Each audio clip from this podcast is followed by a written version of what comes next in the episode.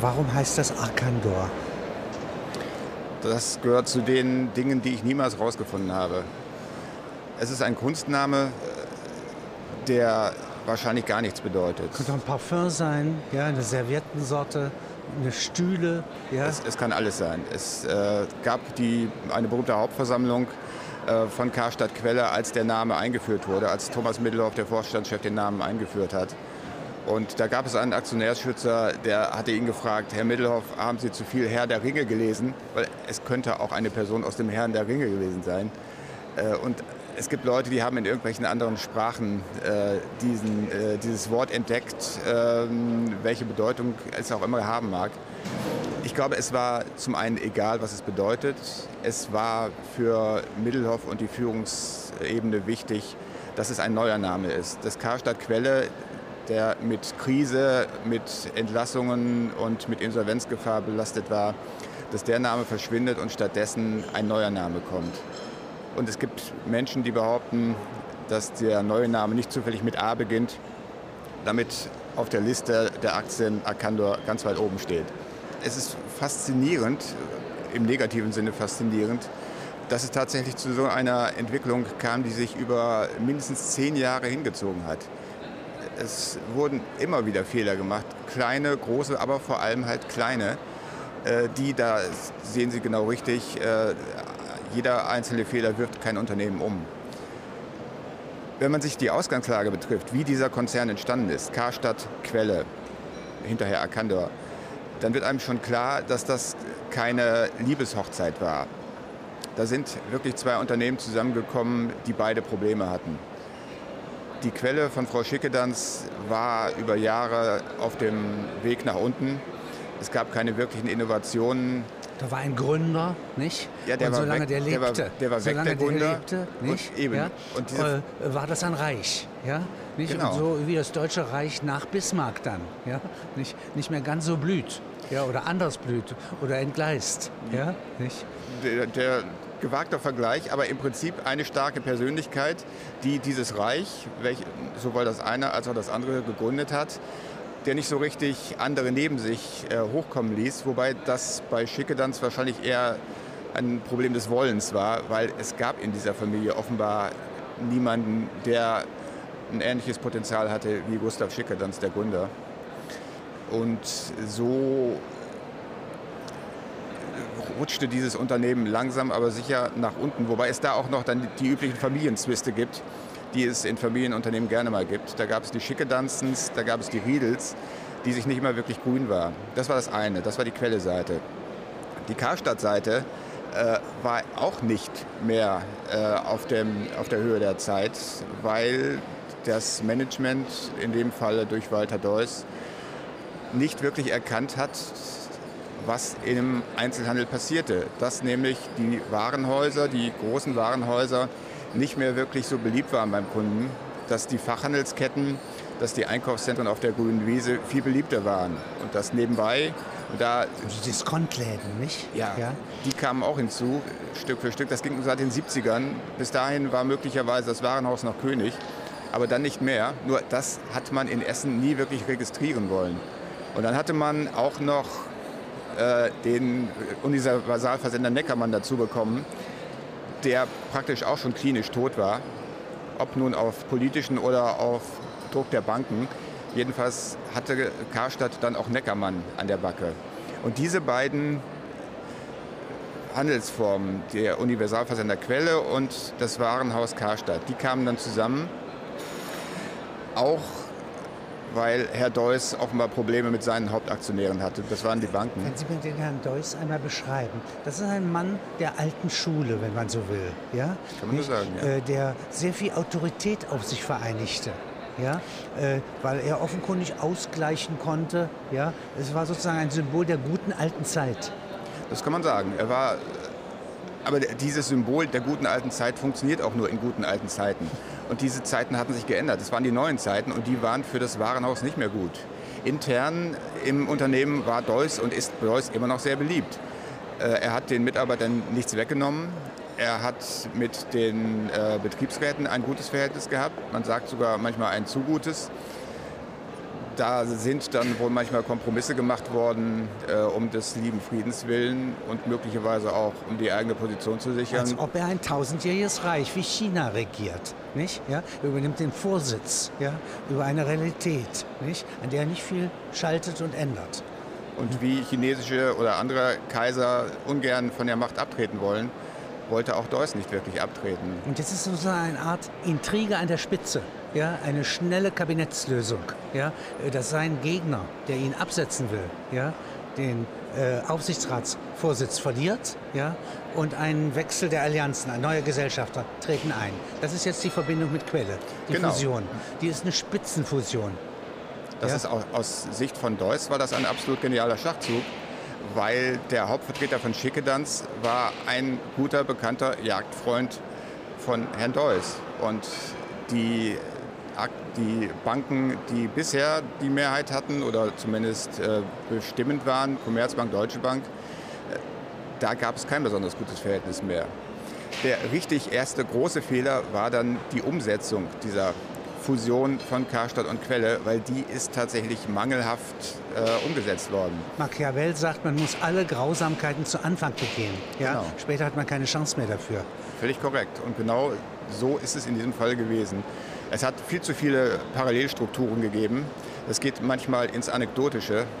Es gab dann beide Versender. Es gab Quelle und es gab Neckermann in einem Konzern. Die waren, beiden waren bisher Spinnefeind. Äh, Es gab keine, kein Konzept, kein ernsthaftes, wie man denn möglicherweise äh, Zielgruppen oder Märkte aufteilt. Quelle zuständig für den, Neckermann für jenen. Das stand allenfalls auf dem Papier.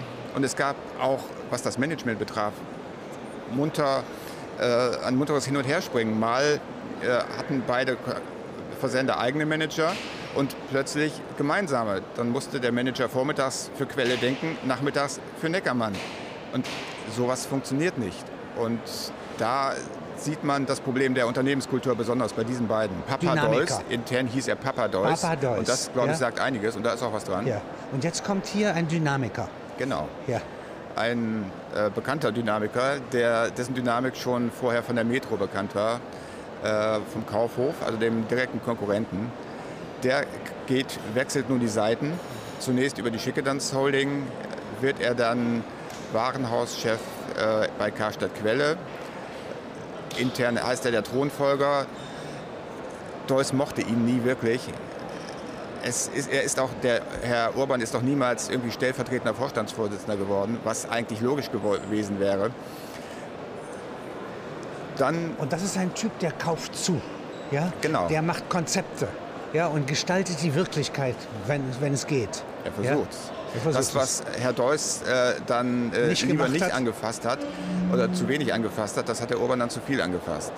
Das Problem, das dieses Unternehmen immer hatte und bis zur Insolvenz hatte und wahrscheinlich in Zukunft auch noch haben wird, ist dieses Kerngeschäft Warenhäuser. Die riesen Dickschiffe, die wir vorhin hatten, äh, die wirklich flott zu bekommen. Und das hat auch Herr Urban nicht gemacht. Herr Urban hat viel gemacht, aber er hat Geschäfte dazu gekauft, die grob Richtung Konsum, Im Richtung Kerngeschäft Innenstadtkonsum. hat er nicht stärker integriert. Nicht- ja? nicht wirklich. Nicht Und auch wirklich. keinen Patriotismus entwickeln können. Ja? Nicht? Also hat die Reichsgrenzen erweitert. Herr Urban hatte viele gute Ideen, die irgendwie schon hätten passen können. Selbst die, dieser etwas absurde Kauf von Fitnessstudios am Ende oder das deutsche Sportfernsehen davon einen Anteil zu nehmen. Es hätte passen können, schließlich war Karstadt Quelle der größte Sporthändler Deutschlands, Sportartikelhändler Deutschlands. Aber diese Integration wurde nie wirklich vollzogen. Die blieben relativ Da hätte er unabhängig. einen Mittelbau haben müssen, ja, von dyna auch dynamischen Menschen, ja, nicht? Und die hätten das tragen müssen. 300 Leute hätten so einen Konzern in diese Richtung bringen können, aber Wenn es- nicht einer, wenn es nicht denn- eine Stabsstelle. Wenn es denn ein, ein Wir-Gefühl gegeben hätte, aber das hat es nicht gegeben. Und dann spielte sicherlich auch noch der, äh, die Art und Weise eine Rolle, in der Herr Urban bisweilen aufgetreten ist. Äh, Sie nannte es vorhin dynamisch. Äh, das ist sehr vorsichtig ausgedrückt. Es gibt äh, reichlich Geschichten von Ausbrüchen, die Herr Urban äh, gehabt hat, die ihm nun nicht gerade die Gefolgschaft entgegentrieb. Er hat auf der anderen Seite auch wieder, wieder ganz andere Momente gehabt. Aber wie es so ist in einem solchen Unternehmen, was spricht sich rum, wenn der Chef rumschreit. Wenn er zehnmal nicht rumschreit, spricht sich das nicht rum. Wenn er einmal auf den Tisch haut und äh, ins Handy brüllt, was er wohl mehrfach getan hat, dann weiß das relativ schnell jedes, jeder im Unternehmen.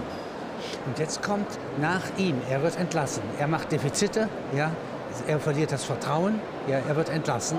Jetzt kommt aus dem Apparat ein Tüchtiger. Ein Tüchtiger, der aber nicht so sehr auffällig ist, ja, kein Redner ist. Ja.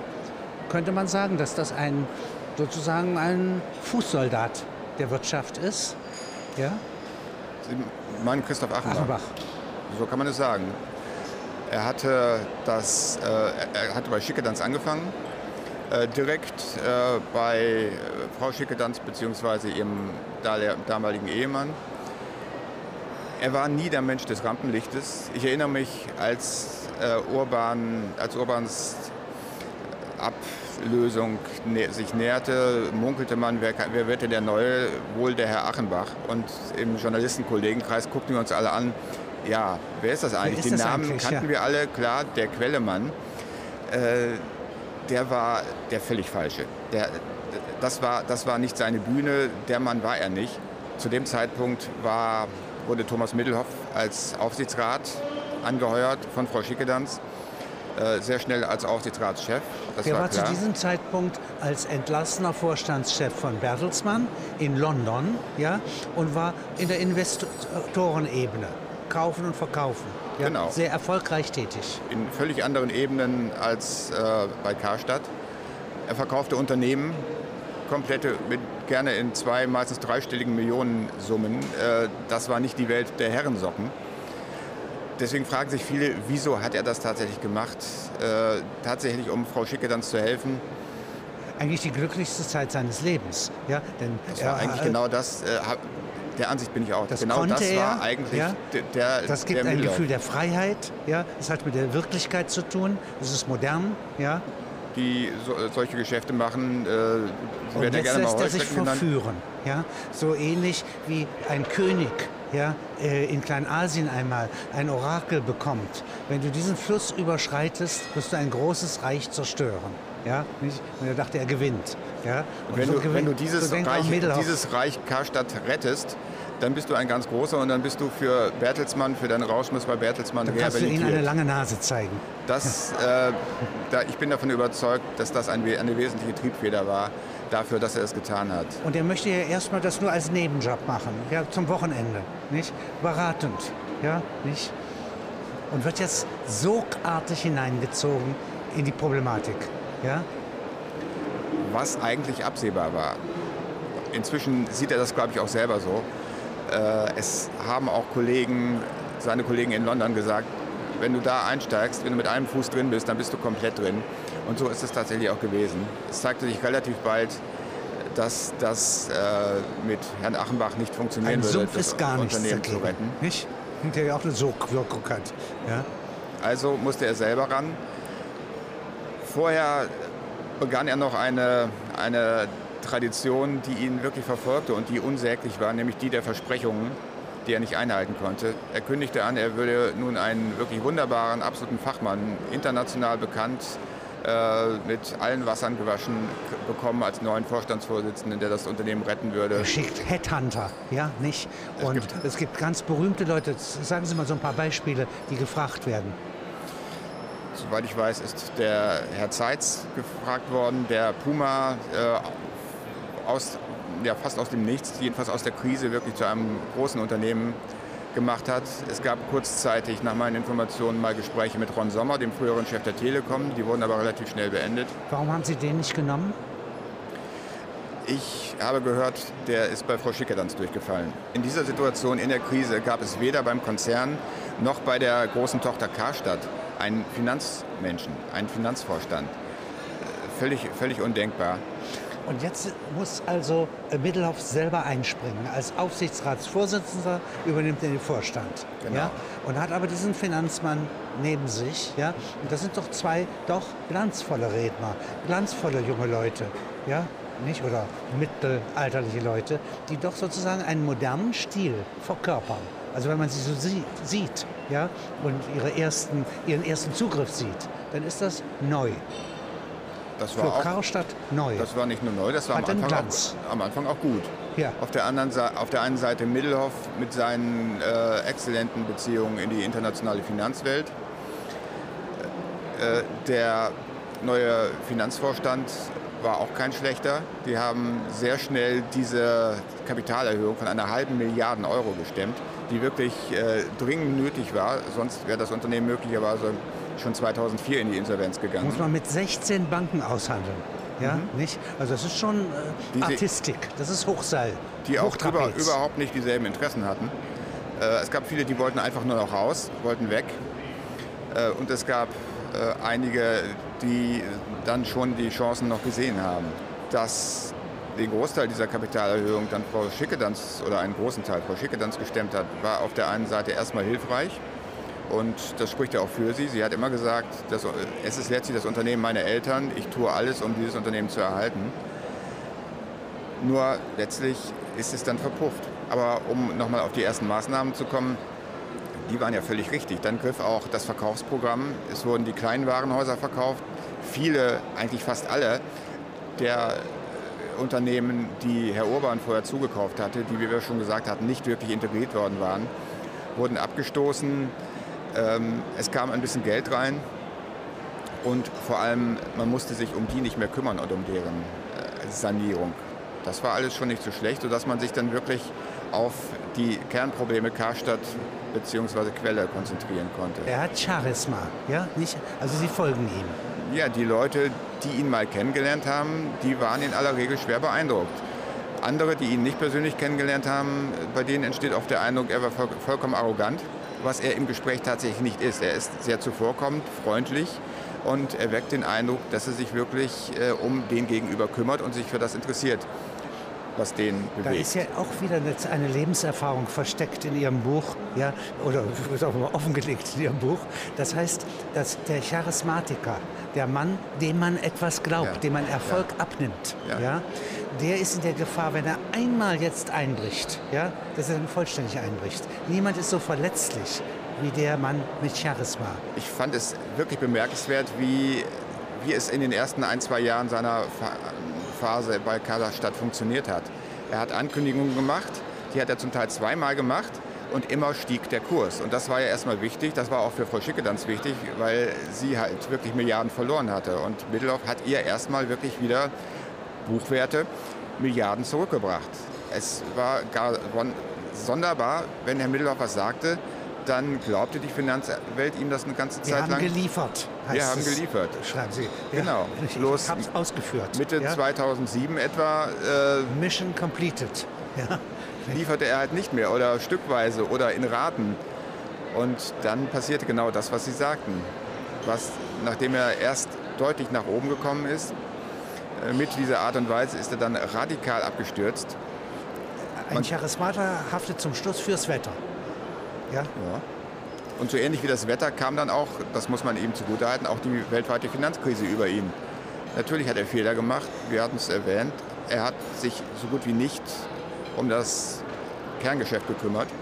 Aber als dann die weltweite Finanzkrise 2008 ja, über uns alle kam, war natürlich ein hochverschuldetes Unternehmen wie Karstadt Quelle oder Arcandor damals äh, wirklich im Sturm. Es gibt diese wunderbare Geschichte, dass die drei Hauptbanken, die Kreditbanken, äh, nächtliche Telefonate führten, eine Telefonkonferenz und mit einem Mal äh, war der Vertreter der Royal Bank of Scotland verschwunden. Der war aus der Telefonkonferenz schlichtweg nicht mehr da. Einer der drei äh, Kreditstützen dieses Unternehmens, wie sich später herausstellte, war die Royal Bank of Scotland selber in tiefen Schwierigkeiten. Da musste der Staat einsteigen.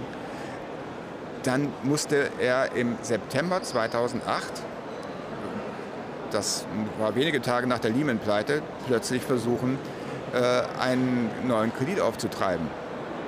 Und ähm, das ist natürlich eine, eine Aufgabe, die man mit nachhaltigem Erfolg bei diesem Unternehmen wirklich kaum stemmen kann. Und das lässt sich jetzt in den letzten äh, drei Monaten überhaupt nicht mehr wenden.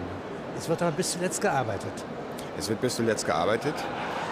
es gibt noch die, ja, noch die Zwischenphase zwischen dem, der sogenannten Septemberkrise 2008, wie ich sie nenne, äh, und dem Ende.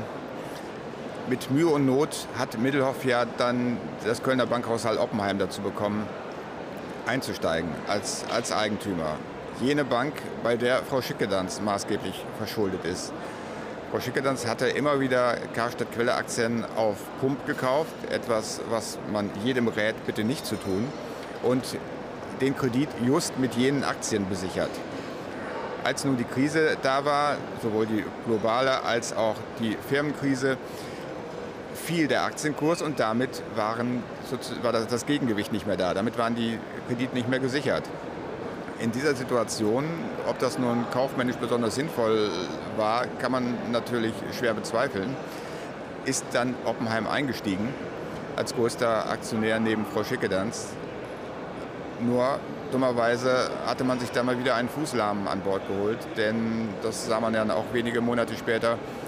Saal Oppenheim war selber am Ende und konnte dann in den Gesprächen um die Staatsrettung, das hat ja die Medien monatelang beherrscht, parallel zu Opel, die liefen ja sehr parallel, retten wir Opel, retten wir Karstadt, da konnten die Eigentümer schlichtweg nicht mehr nachlegen. Frau Schicke dann sowieso nicht, das war bekannt. Äh, und Saal Oppenheim dann offenbar auch nicht. Und da gab es eigentlich keine Chance mehr. Denn das Argument ist ja völlig richtig. Warum sollen wir, Staat, bitte bei euch einsteigen, wenn eure Eigentümer, jetzt hieß immer die Milliardäre, ob sie es da noch waren, äh, sie waren es wahrscheinlich nicht, wenn die nicht erst nochmal 100, 150 Millionen Euro auf den Tisch legen.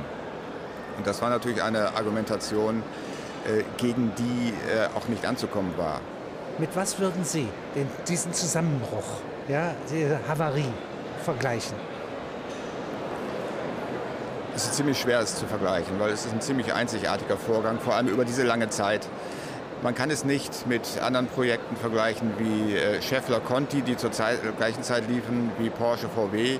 Das war, da konnte man immer sagen, diese eine Entscheidung war der Knackpunkt. Das konnte man in diesem Unternehmen nie sagen wenn man versucht, dieses Unternehmen möglicherweise mit einem großen Fass voller Geld zu vergleichen, dann sehe ich in diesem Fall das Problem, dass äh, aus irgendwelchen Gründen überall Löcher auftauchten, es immer neue Löcher gab, wo das Geld dann in Massen raussprudelte. Mal nach rechts, mal nach links, mal zur Seite, mal woanders hin.